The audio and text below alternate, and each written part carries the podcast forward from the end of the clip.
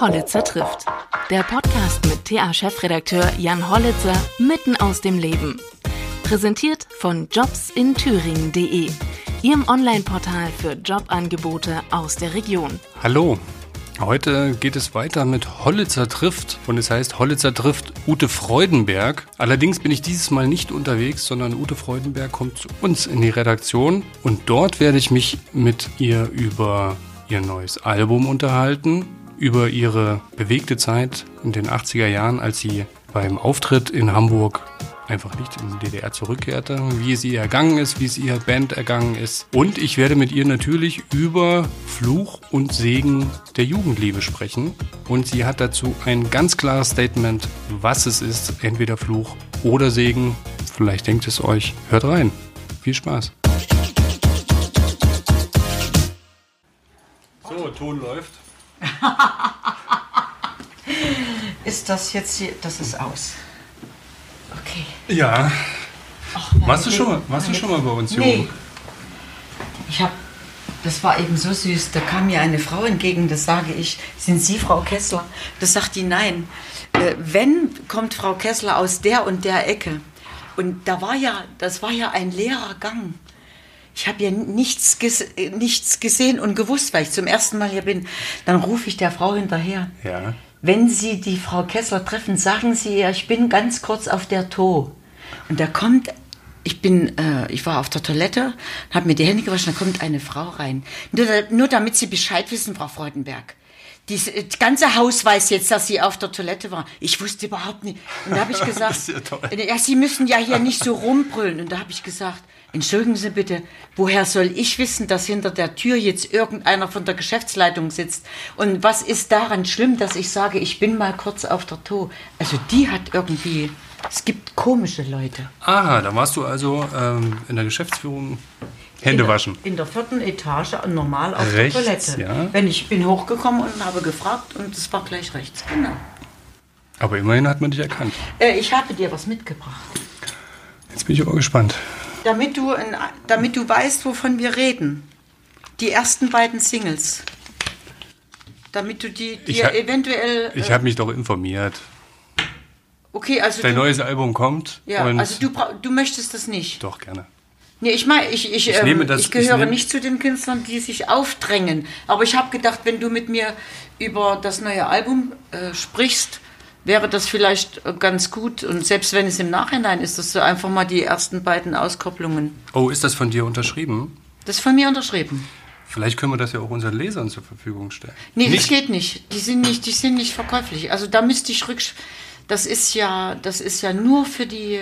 Äh, Nur für mich. Nur für die für- Rundfunkredakteure und für solche Menschen wie dich. Das ist ja schön. Also sprich Journalisten, die sich dann, ich bedanke mich herzlich, Journalisten, die sich praktisch ein Bild von dem machen wollen.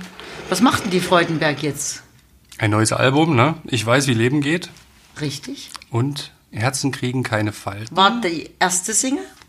Ja. Und jetzt, jetzt wird ähm, ab, ab 11. lä- läuft dann die neue Single. Ich weiß, wie Leben geht, also der Titelsong. Warte, ich mache, ich mache nur kurz Krach, indem ich noch umrühre. Also jetzt interessiert es mich ja wirklich mal, ne? Ähm, wie geht denn Leben? Na, auf alle Fälle nicht geradlinig. Das ist ein ständiges Auf und Ab. Ich denke, bei jedem Menschen ist das so. Diese Schläge nach oben und nach unten, die, da muss man sich dran gewöhnen und da wird man auch mit der Zeit ähm, eigentlich ähm, immer gelassener. Also wenn man eine Frau ist über 60 wie ich, äh, hat man ein besseres Gefühl als mit 40 wo man immer noch ackern äh, muss. Das mache ich zwar heute auch noch, aber es ist irgendwie ein anderes Gefühl, weil diese Schläge nach unten, die haben einen stark gemacht für ähm, vielleicht weitere Tiefpunkte. Auf alle Fälle äh, sind sie schwerer zu ertragen als die Ausschläge nach oben. Die machen halt wirklich wesentlich mehr Spaß und in so einer Phase befinde ich mich jetzt gerade dass es mir richtig gut geht und dass ich ein tolles Produktionsteam gefunden habe. Mit Janet Biedermann habe ich gelesen. Ja, also Jörg Weißelberg ist ihr mhm. Mann und der produziert zusammen mit Simon Allard mhm. äh, in diesen Mittestudios in Berlin. Und ich habe das gar nicht gewusst, dass Jeanette, wir sagen immer Genie zu ihr, ich habe gar nicht gewusst, dass sie textet. Und wir haben uns dann hingesetzt, meine Managerin Adele, ich und die drei. Und wir haben ganz viel übers Leben geredet. Und dabei ist zum Beispiel dieser Satz von mir gefallen, ich weiß ja schließlich, wie Leben geht. Und das hat sich Simon Allert notiert. Und aus diesen Notizen sind auch Titel entstanden, wie der Titelsong. Und das war eine ganz wunderbare Zusammenarbeit, weil wir waren irgendwie sofort auf einer Wellenlänge. Das hat geflutscht und gefunkt und hat einfach nur Spaß gemacht. Die Janette Biedermann, die ist ja gerade auch relativ präsent im Fernsehen, ne? Mit, äh, jetzt muss ich ganz kurz überlegen, Sing meinen Song, war sie dabei? Da war sie dabei und hat, und, hat das sehr, sehr toll gemacht. Und bei und Riverboat neulich, wie, wie ist sie denn so? Das ist eine ganz tolle, ganz sympathische Kollegin, die auch, die auch viel übers mhm. Leben nachdenkt. Das, das sieht man auch an ihren Texten, die sie selbst äh, singt. Mhm. Und die hat auch ganz viele Niederschläge schon erlebt und hat die, die absoluten äh, Höhenflug gehabt damals, als sie jung war, was sie da alles an Erfolg hatte und dann wieder wirklich äh, auf den Erdboden zurückgefallen ist. Und sie ist eine sehr bodenständige, äh, Kollegin, eine Kollegin, die ganz toll live singen kann. Das mhm. finde ich nur wieder als Ute Freudenberg ganz toll. Und wir hatten uns wirklich und haben uns was zu sagen. Und deswegen sind da auch so tolle Songs dabei entstanden. Zwei Weiber, die gut im Leben zurechtkommen und mit beiden Beinen auf äh, der Bühne des Lebens stehen. Ich bin natürlich äh, um einiges älter, aber trotzdem ähm, das euch, verbi euch ja verbindet ja auch was, ne? Auch wenn man es nicht ganz vergleichen kann, du bist ja 84 äh, in, im Westen geblieben und sie ist ja über Prag mit ihren Eltern kurz vor Mauerfall noch ausgereist, ne? Ja. War, war das auch ein Thema bei euch? Da haben wir privat äh, nicht so viel drüber reden können, weil die Zeit sehr begrenzt war, hm. dass wir uns sehen konnten, weil Genie äh, spielt ja noch, also die hat ja, als, als die, die Lieder entstanden ist, hat, war sie ja noch auf Tour mit ihrem Theaterstück und dann musste aufgrund des Erfolges bei ähm, Sing meinen Song, hat die Plattenfirma gesagt, wir brauchen jetzt ein Album.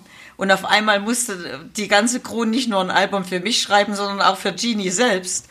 Und das waren wirklich stressige Momente, mhm. aber das ist wohl alles unheimlich gut gegangen. Und ähm, wenn man professionell arbeitet, kann man auch mal richtig unter Stress Dinge gut machen. Wie lange dauert das so, ein Album zu machen? Also wir haben uns im im letzten Jahr im Sommer getroffen und dann nochmal im Herbst und haben praktisch unsere Ideen ausgetauscht. Wo soll denn das Album überhaupt hingehen? Mhm. Ich habe mich mit Adele ausgetauscht. Wie sehen wir mich? Na, oder wie will, ich mich sehen? Und da habe ich ihr und äh, meinem Produktionsteam gesagt, es soll Ute Freudenberg bleiben, aber es soll auf, auf dem Level der Zeit sein. Also ein ganz modernes Album, und ich möchte auch gefordert werden. Also die sollen mich ruhig ein bisschen ärgern und, und mit mir arbeiten. Und das war aber alles gar nicht nötig, weil diese Songs, die sie mir geschrieben haben, die haben die mir so auf den Leib geschrieben, dass ich selbst bei Dingen, die ich in dieser Art noch nie gesungen hatte, mich einfach so wohl gefühlt habe und das hat mir, das Erarbeiten hat mir so viel Spaß gemacht. Das war der Hammer. Mhm. Also es ist wirklich so, dass ich auf diesem Album ähm, Stimmfärbungen und Interpretationen zeige, die ich so noch nie gezeigt habe. Und deswegen hat auch der, der äh, das, das Album Fact geschrieben hat, der hat wohl, glaube ich, irgendwo gesagt, für ihn ist das das beste Ute Freudenberg-Album, was er je gehört hat. Das habe ich auch gelesen. Ist es denn wirklich so, auch aus deiner Sicht? Also man muss natürlich zuerst einmal sagen, dass alle Alben, die ich gemacht habe, sind mit ganz viel Liebe gemacht worden. Und da sind ganz tolle Tri Titel drauf. Aber wenn man jetzt ein Album in der Gesamtheit sieht und was man damit erreichen will, und das jetzt in meinem Alter, ich werde im Januar äh, 64, äh, muss ich sagen, der hat recht. Weil das ist von, vom ersten bis zum letzten Titel Emotion, es ist ähm, es sind aktuelle Themen. Es sind Themen, die jeden von uns angehen.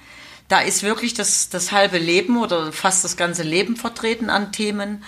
Und ähm, es ist modern und es lässt sich leicht hören. Also es ist ein, ein positives Album. Ich habe tolle Titel und tolle Alben, die aber vom Grundtenor her sehr anspruchsvoll sind, sehr, sehr anspruchsvoll, dass sie von den Medien gar nicht wahrgenommen wurden. Die wurden gar nicht gespielt. Und wenn ich allein sehe, was wir mit, dem, mit der ersten Single hier jetzt schon erreicht haben, und in wenigen Tagen gibt's dann die neue Single, den Titelsong Ich weiß, wie Leben geht, und ähm, auf Radio Schlagerparadies läuft das schon und äh, sehr erfolgreich und ich habe schon ein tolles Feedback davon erhalten.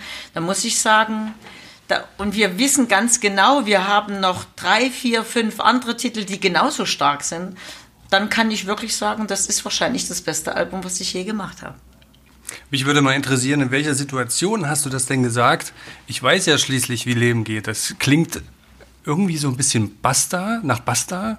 Jetzt hör mir mal zu, mein Junge. Nee, nee, und auch meine... so ein bisschen, und vielleicht auch so ein bisschen ähm, final. Was kommt denn dann noch? Nee, final ist es gar nicht gemeint.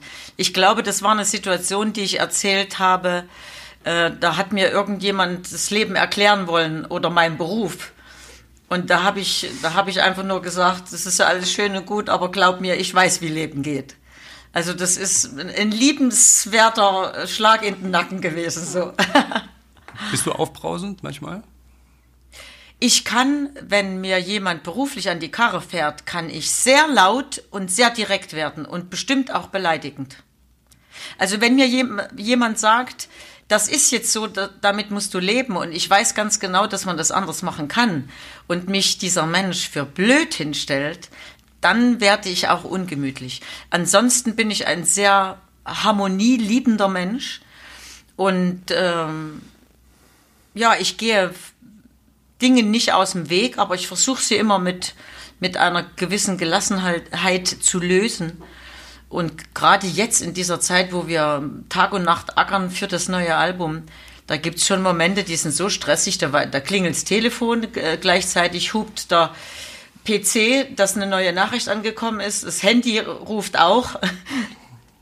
Da muss man einfach eine gewisse. Hast du auch eine Apple Watch? Dann würde es nämlich noch vibrieren am, am, Hand, am Handgelenk. nee, nee, sowas, sowas. Also Oder nicht, dass ich jetzt hier Produktwerbung mache. Es gibt es natürlich auch noch von Samsung und von vielen anderen Herstellern. Sowas alles habe ich nicht. Ich habe mir auch nicht so ein Teil gekauft, wo der Blutdruck und alles gemessen wird und wie viele Schritte man läuft. Das mache ich alles nicht, weil. Aber du hältst dich trotzdem fit. Ich halte mich trotzdem fit aber ohne an irgendwelche äh, Sachen angeschlossen zu sein, dass die ganze Welt weiß, was ich gerade mache. so, jetzt formuliere ich eine Frage ein bisschen länger, damit du deinen Kaffee trinken kannst. Was machst du für Sport, wenn du dich fit hältst? Wenn ich Zeit habe und das Wetter ist einigermaßen gut, ähm, gehe ich auf den Ettersberg, da wo ich wohne. Das Der Ettersberg ist in Weimar, für die, die es nicht kennen. Ja, das ist also praktisch der Berg, wo man auch den Buchenwaldturm von weitem leuchten sieht.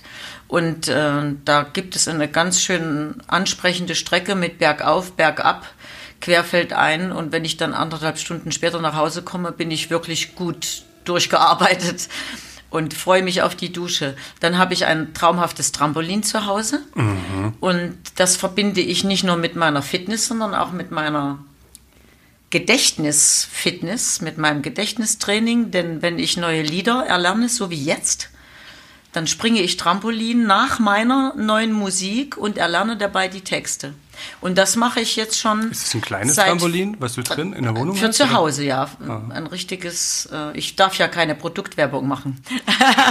Sonst würde ich allen ein ganz besonderes empfehlen, weil da gibt es natürlich große Unterschiede. Aha. Und ich habe ein sehr gutes. Und dann springe ich damit und der Gag ist, ich mache das schon seit meinem 49. Lebensjahr oder 50 war ich, glaube ich. Und ähm, jetzt vor kurzem habe ich bei Wissen vor acht mhm. in der ARD eine Sendung gesehen über das Trampolin und dass, wenn man auf dem Trampolin springt und man will sich etwas merken, das sehr gut ist, weil das eine tolle Verbindung ist. Und das weiß ich schon seit 15 Jahren. Das habe ich sofort gemerkt. dass das eine ganz tolle Kombination ist. Dieses Schwingen und Springen, also man springt da nicht wie ein Gehirnamputierter, Also es- sondern du machst da keine Saltos dabei. ich mache keine Saltos dabei, aber wenn die Musik, sagen wir mal, sehr rockig ist und der Refrain ist toll, dann springe ich schon mal fast bis an die Decke. Aber da muss man sehr vorsichtig sein und äh, das bin ich auch. Also in den 14 Jahren, die ich das mache, ist nichts passiert und ich habe auch nicht vor, dass was passiert. Aber das, das trainiert natürlich den kompletten Körper. Äh, Es ist, für mich ist es das Trainingsgerät des Jahrtausends. Das müsste eigentlich bei jeder Familie stehen, weil es wirklich sehr, sehr gute äh, Dinge macht, wie zum Beispiel den Körper geschmeidig äh, hält, die ganzen Gelenke, die in irgendwelchen Gelenkpfannen sich bewegen und dann meistens im Alter steif werden. Das kann man durch das Trampolin springen und schwingen verhindern oder gar wegmachen. Und wenn ich manchmal sehr viel Auto gefahren bin und habe ganz schlimme Verspannungen gehabt, ähm, dann gehe ich früh morgens auf das Trampolin und schwinge ganz langsam und dann merke ich, aha, aua, es ist die Löst Stelle. was, ja. Und, und dann mache ich das ganz langsam, bis dieser Schmerz weg ist. Das dauert manchmal bis zu einer Dreiviertelstunde. Und dann ist aber auch wirklich alles weg. Also das ist ein tolles Gerät. Also das liebe ich ja auch in diesem Podcast, ne, dass man durch diese Gesprächssituationen, die so locker sind, Sachen erfährt, äh, hätte ich ja nie damit gerechnet. Ich glaube, es haben ja viele ein Trampolin zu Hause, nur das benutzen dann eher die Kinder. Äh, aber Und auch die nicht. Also das ist ja meistens so, dass Geräte gekauft werden und werden dann definitiv nicht benutzt. Ja, Genauso wie wie, ne? viele einen Vertrag in einem äh, Fitnessstudio haben und gehen da nicht hin. Und äh, ich bin aber ganz anders. Ich habe mich lange damit beschäftigt, weil ich sehr, sehr viel über Ernährung, über bewusstes Essen, äh, Gesundheit und alles lese schon sagen wir mal, seit 1984. Als ich in den Westen ging, habe ich äh, diese Möglichkeit mir genommen, alles zu lesen, was mich interessiert hat. Und das wissen alle in meinem Umfeld und die, die sagen mir dann auch, Mensch, da gibt's das und das und da gibt's den Vortrag und da gibt's das Buch. Und ähm, vor 14 Jahren, 15 Jahren ist mir immer wieder, als ich über Leben, über Essen, über Gesundheit gelesen habe, das Wort Trampolin entgegengesprungen und dass das so ein tolles Gerät ist. Und daraufhin bin ich dann äh, ins Internet und habe mich informiert und habe so tolle Sachen gelesen, dass zum Beispiel Astronauten, die nicht fit genug sind, die werden einfach drei Monate aufs Trampolin geschickt und danach haben die eine Fitness, das ist unglaublich. Und das habe ich auch gespürt, als ich damit begonnen habe. Ich hatte einen Auftritt drei Monate nachdem ich ähm, zum ersten Mal mein Gerät benutzt hatte. Und da kommt meine Betreuerin zu mir, ähm, die immer die Autogrammstunden und alles mit mir gemacht hat und sagt, sag mal, was war denn heute mit dir auf der Bühne los? Ich habe gedacht, du hebst ab. Und da habe ich die angeguckt und habe gesagt, apropos abheben, du hast recht. Ich springe seit drei Monaten Trampolin. Das war ein also jetzt kommt wirklich langsam der Eindruck auf, du hast äh, einen guten Partnervertrag mit dem Trampolinhersteller. Nee, nee, weil das einfach eine, ich habe es ja Du nicht gesagt. ja, das ist begeistert. einfach toll.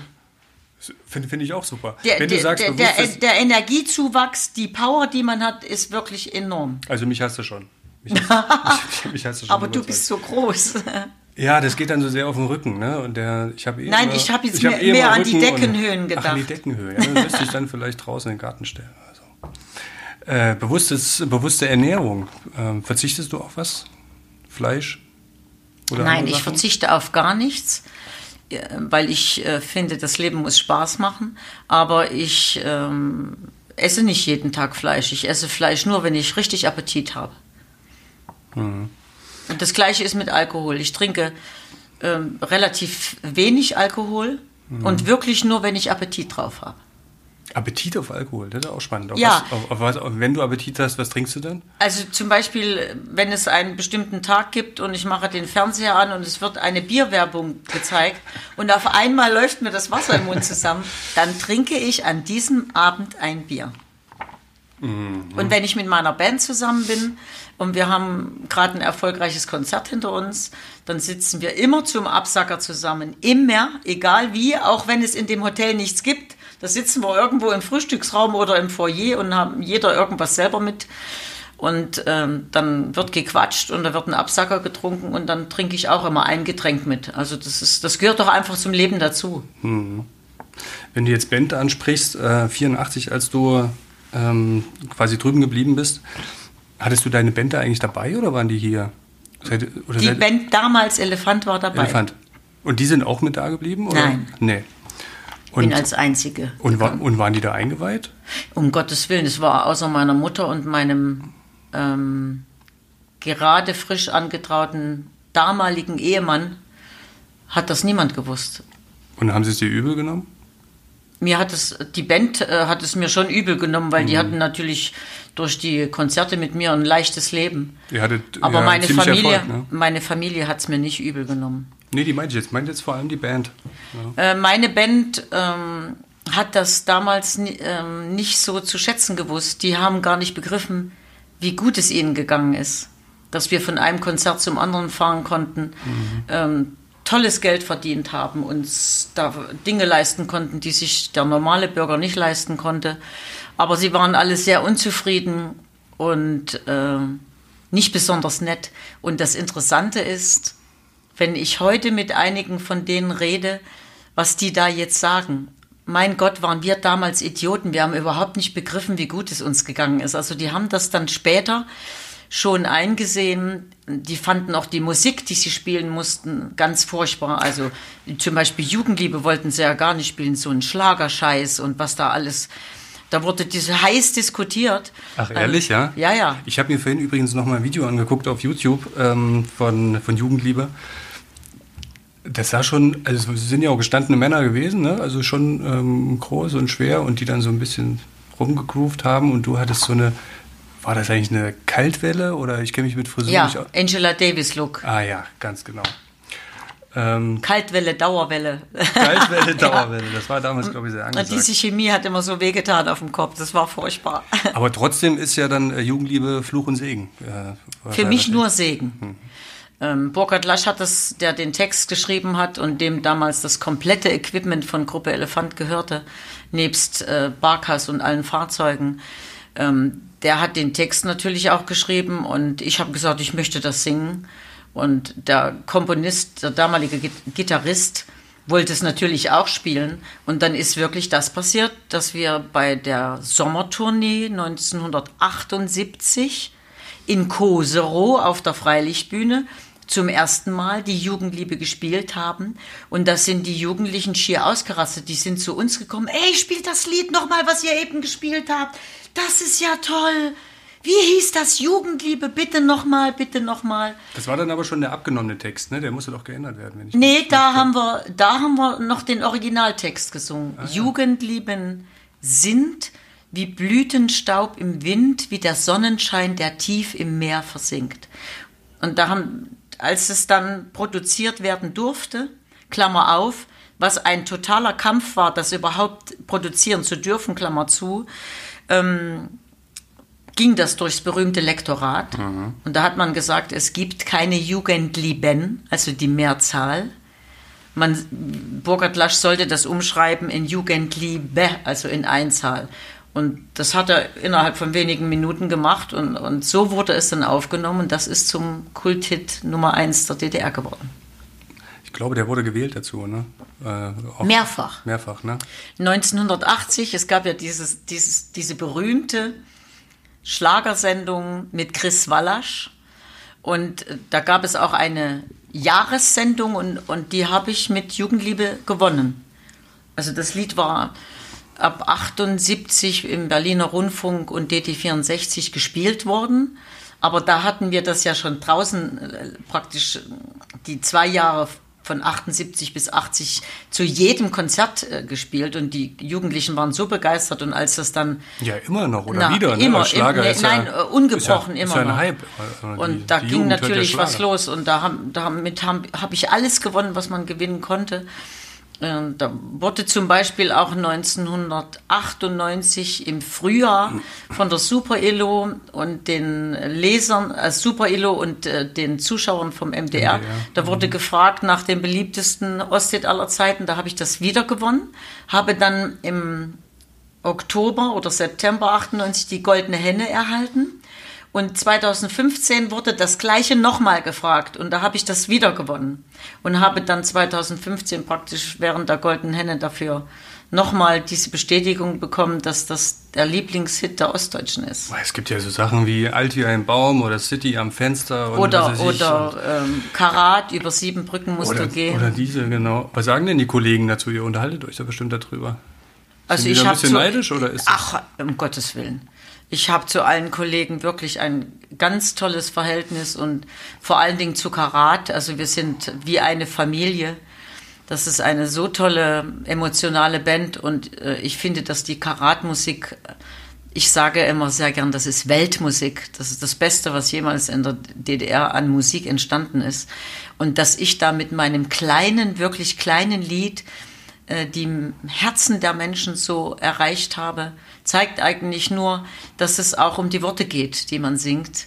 Und deswegen habe ich immer Wert auf Texte gelegt. Und Jugendliebe ist nun mal ein Thema, das berührt dich entweder, weil du es gerade erlebst oder weil du deine Jugendliebe verloren hast oder weil du sie wieder triffst.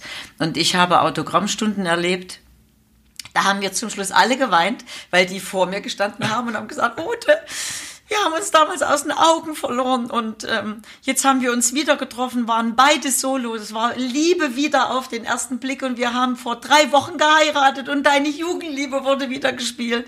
Und wir sind so glücklich, dass es dieses Lied gibt. Und ach, das sind so emotionale Momente dabei, das ist der Hammer. Kann ich mir vorstellen. Das ist ja schon beim Zuhören dann. Ja. Ähm, weil du sagst, es ist so tolle Musik bei rausgekommen. Ich glaube, man musste ja, oder vielleicht formuliert eher als Frage, glaubst du, dass so gute Sachen bei rausgekommen sind, weil man als Künstler, nicht nur in der Musik, ja durch dieses Lektorat oder andere äh, Institutionen, die es da gab, noch kreativer sein musste? Als Definitiv.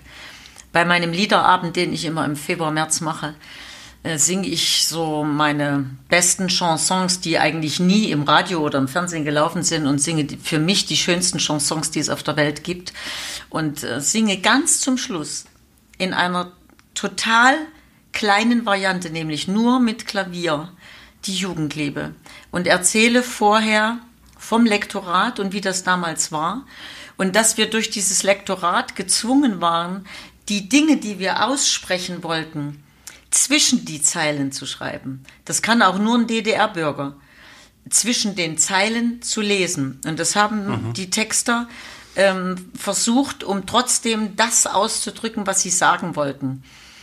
Und dadurch ist eine einmalige Lyrik entstanden. Und ähm, wir können wirklich auf unsere komplette Musik, die zu diesem Zeitpunkt damals entstanden ist, wir können stolz darauf sein, ob das Karat City, Silly, Lift, Elektra oder wie sie alle heißen. Ich möchte hier niemanden Elefant. vergessen. Gro- Gruppe Elefant, also Ute Freudenberg. Wir können da wirklich sehr stolz drauf sein. Und das hängt damit zusammen, dass du diesen Druck hattest, es anders auszudrücken, als es möglich gewesen wäre. Der Wessi hat eben gesagt, äh, ich fahre nach Paris und ich träume von Freiheit und ich haue jetzt ab. Das wären Worte gewesen, die wären in einem Text der DDR undenkbar gewesen. Moment. benutzt du die Begriffe Ossi Wessi noch? Oder glaubst du, dass man, dass wir sie noch brauchen? Äh, Ich finde, ich finde, dass äh, damals gab es da diesen Begriff sowieso nicht. Da gab es nur Westen und Osten und Träume, erfüllte Träume und unerfüllte Träume und Sehnsüchte. Ähm, Ich finde, man sollte langsam mit Ossi und Wessi äh, aufhören. Ich finde es lieb, wenn man es als, wenn man es lieb sagt.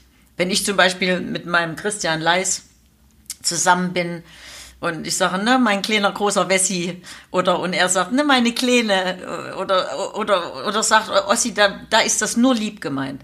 Aber wenn man sieht, ähm, welch hohe Mauern doch äh, immer noch zwischen Ost und West äh, sind und die auch durch die Medien geschürt werden, anstatt äh, alle miteinander zu verbinden, zumindest in den Generationen, die es getroffen hat. Also wenn du heute mit einem 30-Jährigen sprichst, der denkt darüber weder nach, noch hat er damit Probleme. Aber die Generation, die durch äh, diese Wiedervereinigung in, in ihrer Vita einen richtigen Bruch haben oder tief äh, abgestürzt sind oder damit nicht klargekommen sind, das haben sich ja, das darf man ja nicht vergessen, in dieser Zeit haben ja viele ihr Leben verloren und nicht nur äh, in, in dem Sinne, dass ihr Leben sich total verändert hat, sondern viele haben es nicht ertragen und ha haben sich umgebracht. Das sind also Dinge, die sind ja nicht von der Hand zu weisen und das war eine ganz schwierige Zeit. Ähm, aber deswegen finde ich, sollten wir alle, ich mit der Musik, ein anderer mit dem, was er tut, ein Journalist mit dem, was er schreibt, sollten wir alle dafür tun, dass diese Mauern, die auch wieder gewachsen sind, dass wir die wieder einreißen. Es ist einfach nicht gut. Und was meinst du damit, wenn die Medien das schüren? Ich muss die Frage stellen. Ja, ich, bin das, ja, ich bin ja einer von den Ja, na, natürlich. Äh, egal, ob man Fernseh guckt oder ob man ähm, Zeitung liest, das, es, es wird immer wieder von Ost und West geschrieben und dass diese Unterschiede immer noch da sind, ob das in der Bezahlung ist oder in anderen Dingen. Das ist ja aber tatsächlich so. Ne? Ja, das ist, mhm. das, ist, das ist tatsächlich so, aber die Politik hätte das doch schon lange lösen müssen. Seit 30 Jahren haben wir diese Probleme und es ändert sich nicht. Und das meine ich. Wir haben doch nun wirklich lange Zeit gehabt, Dinge in die Wege zu leiten, um das alles besser zu machen, aber dann, dann, würde ich, dann würde ich sagen, es ist ein äh, Problem, was wahrscheinlich gesellschaftlich und politisch noch nicht gelöst ist. Medial vielleicht auch noch nicht ganz, aber unsere Aufgabe als Journalisten ist natürlich auch darauf hinzuweisen, dass sich daran was ändert. Ne? Also das ist ähm, die vierte Gewalt im Staat, wie man so schön sagt, dass wir eben auch Kritik üben. Und meine, gerade wir auch als Thüringer allgemein eine tiefe gesellschaftspolitische Verantwortung hier für das Land. Äh, natürlich wollen wir da auch, dass es den Menschen hier bei uns besser geht. Das ist ja. Ja, natürlich. Und deswegen müssen wir darauf hinweisen und weiterhin Druck machen, damit sich eben die Lebensverhältnisse bestenfalls ja, angleichen. Die Gerechtigkeit fehlt halt auf diesem Gebiet und, und das wäre ein, eine große Aufgabe der Politik. Aber ich meine, wenn man heutzutage den Fernseher anmacht und Nachrichten schaut, da macht man ja, also entsetzt mache ich wieder aus, weil ich das nicht ertrage. Dass so viele Dinge einfach nicht bewältigt werden und äh, dass im Prinzip nur drüber gesprochen wird. Es passiert aber nichts. Wir brauchen aber Macher und Leute, die etwas umsetzen. Und da müssten alle zusammenhalten. Aber der Mensch scheint es irgendwie zu mögen, dass er genau das Gegenteil will. Viele wollen Negativnachrichten lesen und äh, wenn es einem so richtig äh, dreckig geht oder Unfall oder tödlich verunglückt oder was, das wird gekauft. Wenn aber jemand eine tolle Lebensleistung hat und wirklich etwas für andere tut, das interessiert ja so gut wie niemanden. Und da merkt man schon, dass die Gesellschaft äh, intellektuell verroht ist und das merkt man auch auf der Straße beim Autofahren und das merkt man auch beim Einkaufen, also im ganz normalen Leben, mhm. dass sich da was entwickelt hat, was ich einfach total, ähm, was mir Angst macht. Ja, wir sprechen da ja immer von diesen Ellenbogen, ne, der Ellenbogengesellschaft. Aber warum meinst du, ist es dazu gekommen? Viele sagen, es ist wir sind eigentlich eher übersättigt, und es geht viel zu gut, wir machen uns um die falschen Dinge Gedanken. Also immer mehr materieller Reichtum. Ähm, jetzt, haben wir, so ein, jetzt, haben so wieder die neu, jetzt haben wir wieder die neue Debatte über den Unrechtsstaat, der im Wahlkampf wieder reinkommt. Wir, wir diskutieren jetzt politisch, oder nicht wir, politisch wird gerade wieder diskutiert, in einer absolut semantische, kleinteilige Debatte ob die DDR ein Unrechtsstaat war oder nicht und wie es in der Koalitionsvereinbarung in Thüringen festgehalten wurde da denke ich dann an so Menschen wie dich auch, die damals das System eben nicht mehr akzeptiert haben und äh, woanders hingegangen sind, für die, die das relativ klar ist, aber der Fokus inzwischen wahrscheinlich ganz naja, woanders liegt als auf ist, solchen Debatten. Das ist so einfach auch nicht gesagt, weil äh, wenn ich über mein Leben in der DDR nachdenke, gibt es natürlich ganz verschiedene Phasen. Ich hatte eine traumhafte Kindheit. Ich habe ein wunderbares Studium an der Franz-Liszt-Hochschule erleben dürfen, fünf Jahre an der Seite von wirklich grandiosen Lehrern, von denen ich sehr, sehr viel beigebracht bekommen habe, sehr viel gelernt habe. Und ähm, dann hatte ich die Chance, mit, mit Elefant durch die Lande zu ziehen. Ich hatte Erfolg. Ich, äh, ich habe meinen Traum gelebt. Aber dann kam plötzlich die Macht des Staates. Als es darum ging, dass wir Angebote aus dem Westen hatten, dann wirst du ja automatisch überprüft. Und von dieser Zeit an fing das unerträgliche Leben in der DDR an. Bis dahin war es wunderbar. Wann Im Kindergarten, in der Schulzeit. Ich habe alles mit Liebe und Freude gemacht. Ich habe Handball gespielt. Ich war im Rezitatorenzirkel. Ich habe im Trio gesungen, ich habe im Chor gesungen. Dann dieses Musikstudium war doch ein Traum und das noch in so einer herrlichen Stadt wie Weimar und das war auch noch meine Heimatstadt. Also das, das war wirklich, ähm, das war ein, das muss man sagen, was da für die Jugendlichen und für die Kinder getan wurde, das war einfach mal gut. Oh, Dass da der, der Sowjetsoldat ähm, der Freund war, das steht doch jetzt außer Frage. Und dass die auch in dem, was sie den Kindern vermittelt haben, natürlich äh, das sehr einseitig gemacht haben. Aber wenn, wenn ich an das ganz normale Leben denke, was ich da geführt habe, das war einfach ein traumhaft schönes, unbesorgtes Leben. Bis zu dem Moment, wo ich überprüft wurde, wo die Band überprüft wurde, ob wir reisen dürfen oder nicht. Und von da an habe ich den Staat in seiner schlimmsten Seite kennengelernt. Da möchte ich auch nicht mehr drüber reden. Das, das tut so weh, das muss ich alles nicht mehr haben.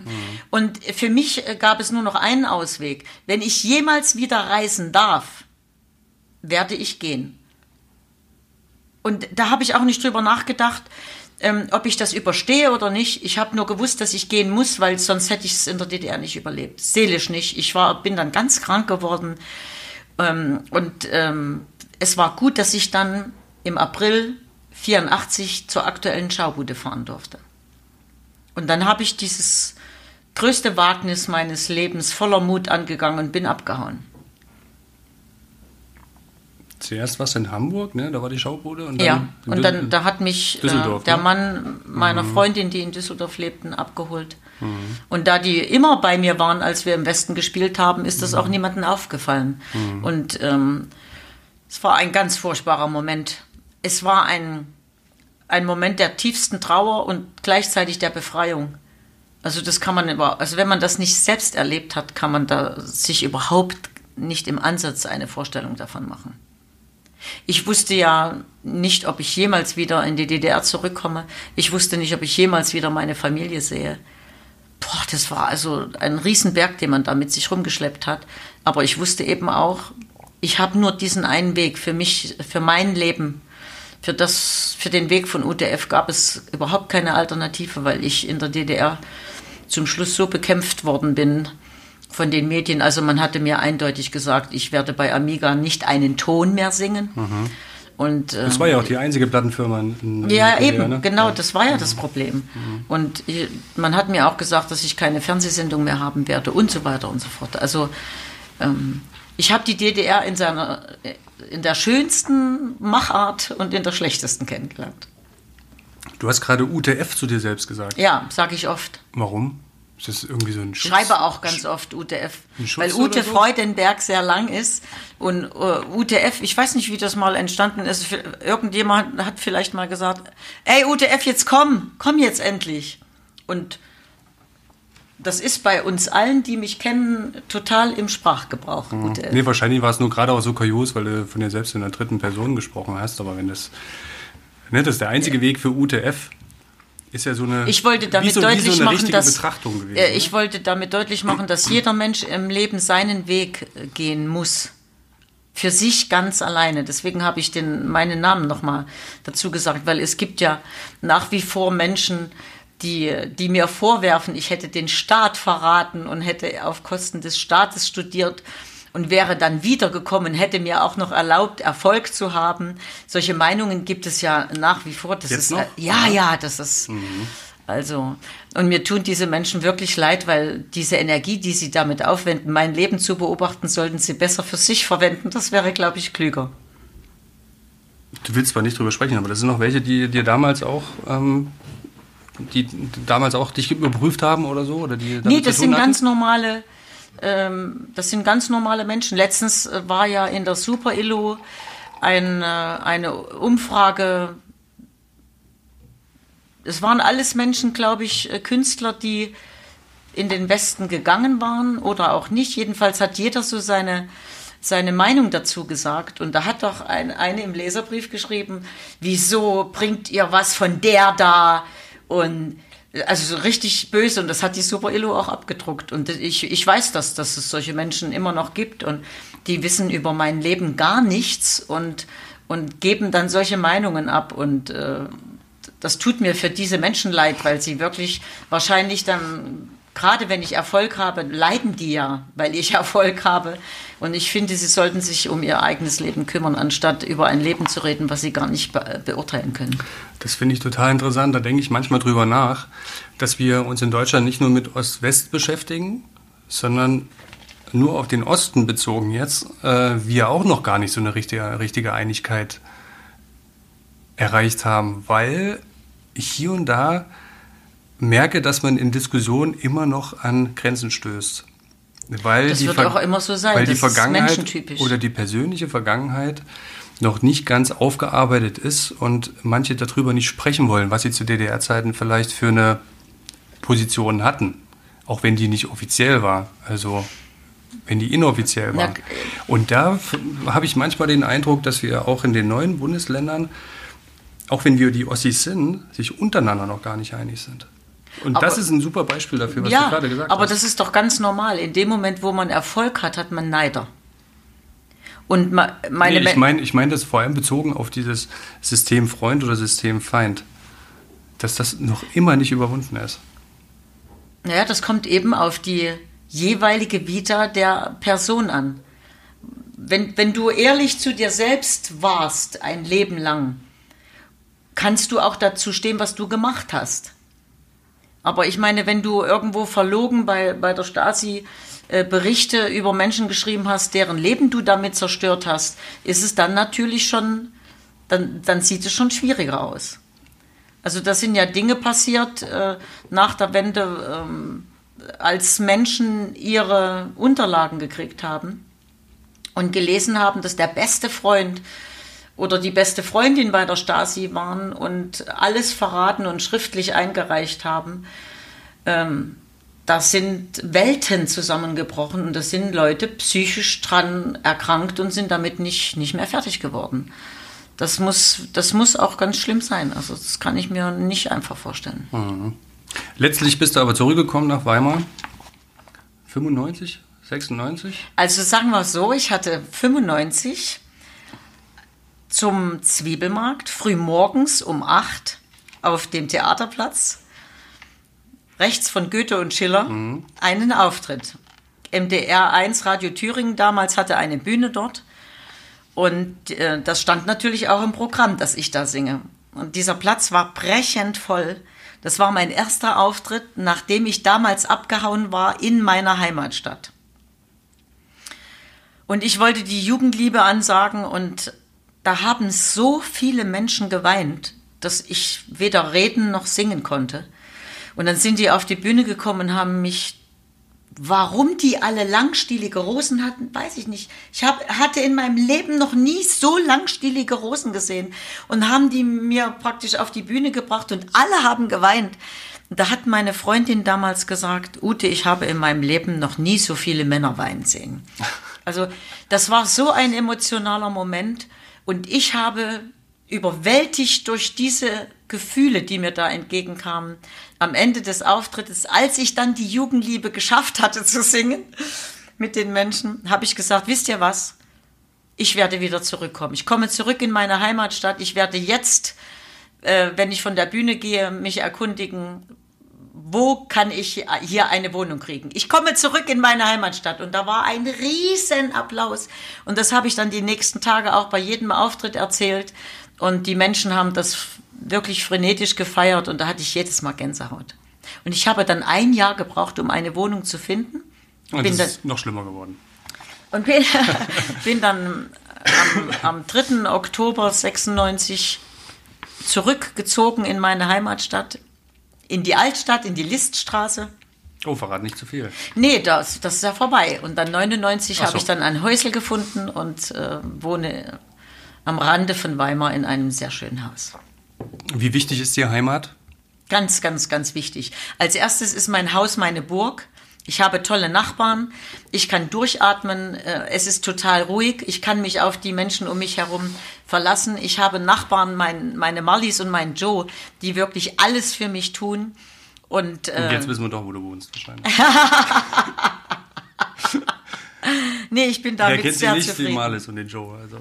Heimat ist, wirklich etwas, äh, da wo ich wohne, da hab, hat sich für mich der Lebenskreis geschlossen. Ich habe die gleichen Geräusche wie als Kind, ich habe die gleichen Gerüche und habe wunderbare Menschen um mich. Besser geht's nicht.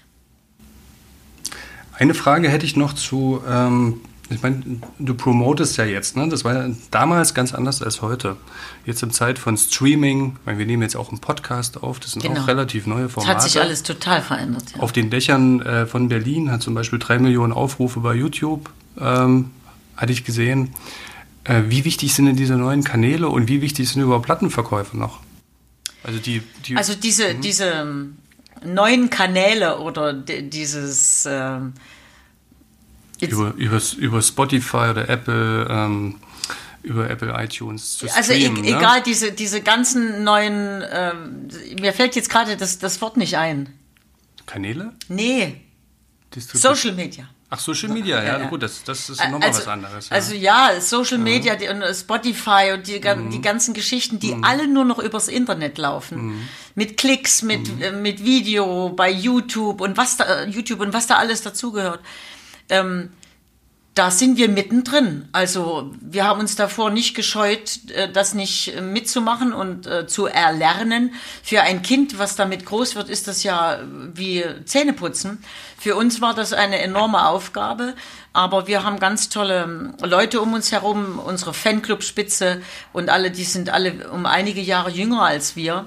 Und wir beherrschen das mittlerweile genauso gut, wie das die Jugend beherrscht und machen das natürlich auch, wie wir diesen Podcast machen, äh, machen wir alles mit, was, was möglich ist. Und äh, das ist heutzutage, glaube ich, auch der einzige Weg, gehört zu werden. Weil die Plattenverkäufer haben ja enorm eingebüßt.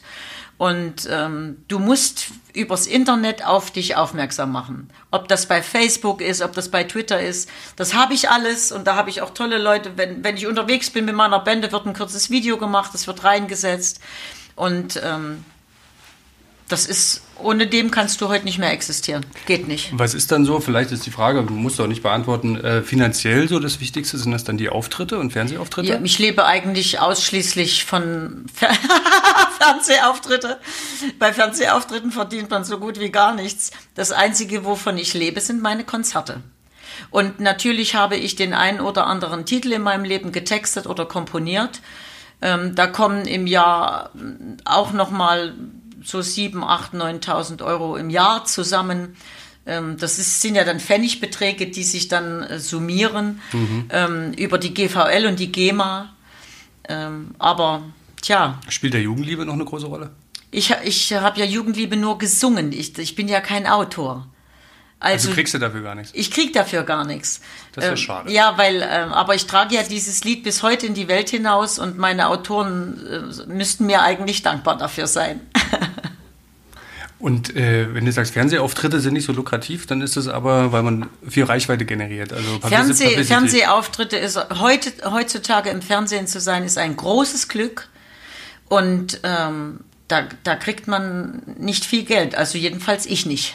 Ich weiß nicht, es gibt ja ein Gagengeheimnis. Ich weiß nicht, was eine Andrea Berg oder eine Helene Fischer äh, kriegt, wenn sie im Fernsehen auftritt. Ähm, ich kann nur sagen, äh, wenn wir im Fernsehen auftreten, da sind gerade mal die Späßen drin.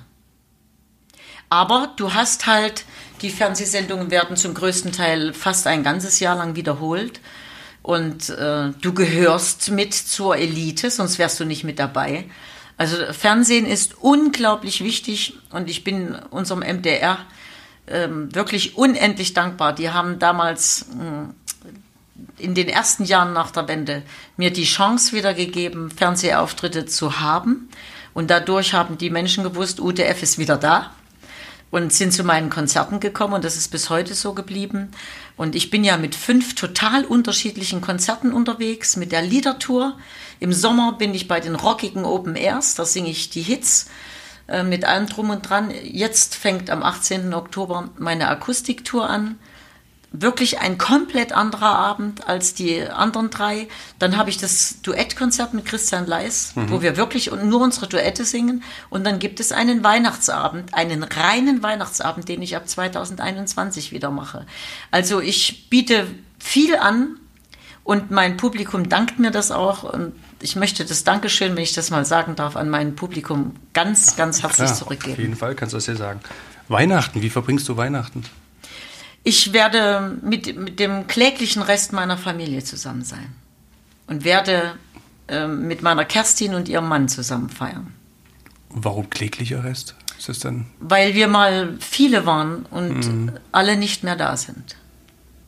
Und da gibt es ein Lied auf meinem Weihnachtsalbum, das heißt Heimweh nach der Weihnachtszeit. Und, und wenn ich das höre und singe, habe ich jedes Mal Gänsehaut, weil es war wirklich damals schön, als alle noch gelebt haben und die Bude voll war und gegessen und getrunken und gelacht und gesungen wurde.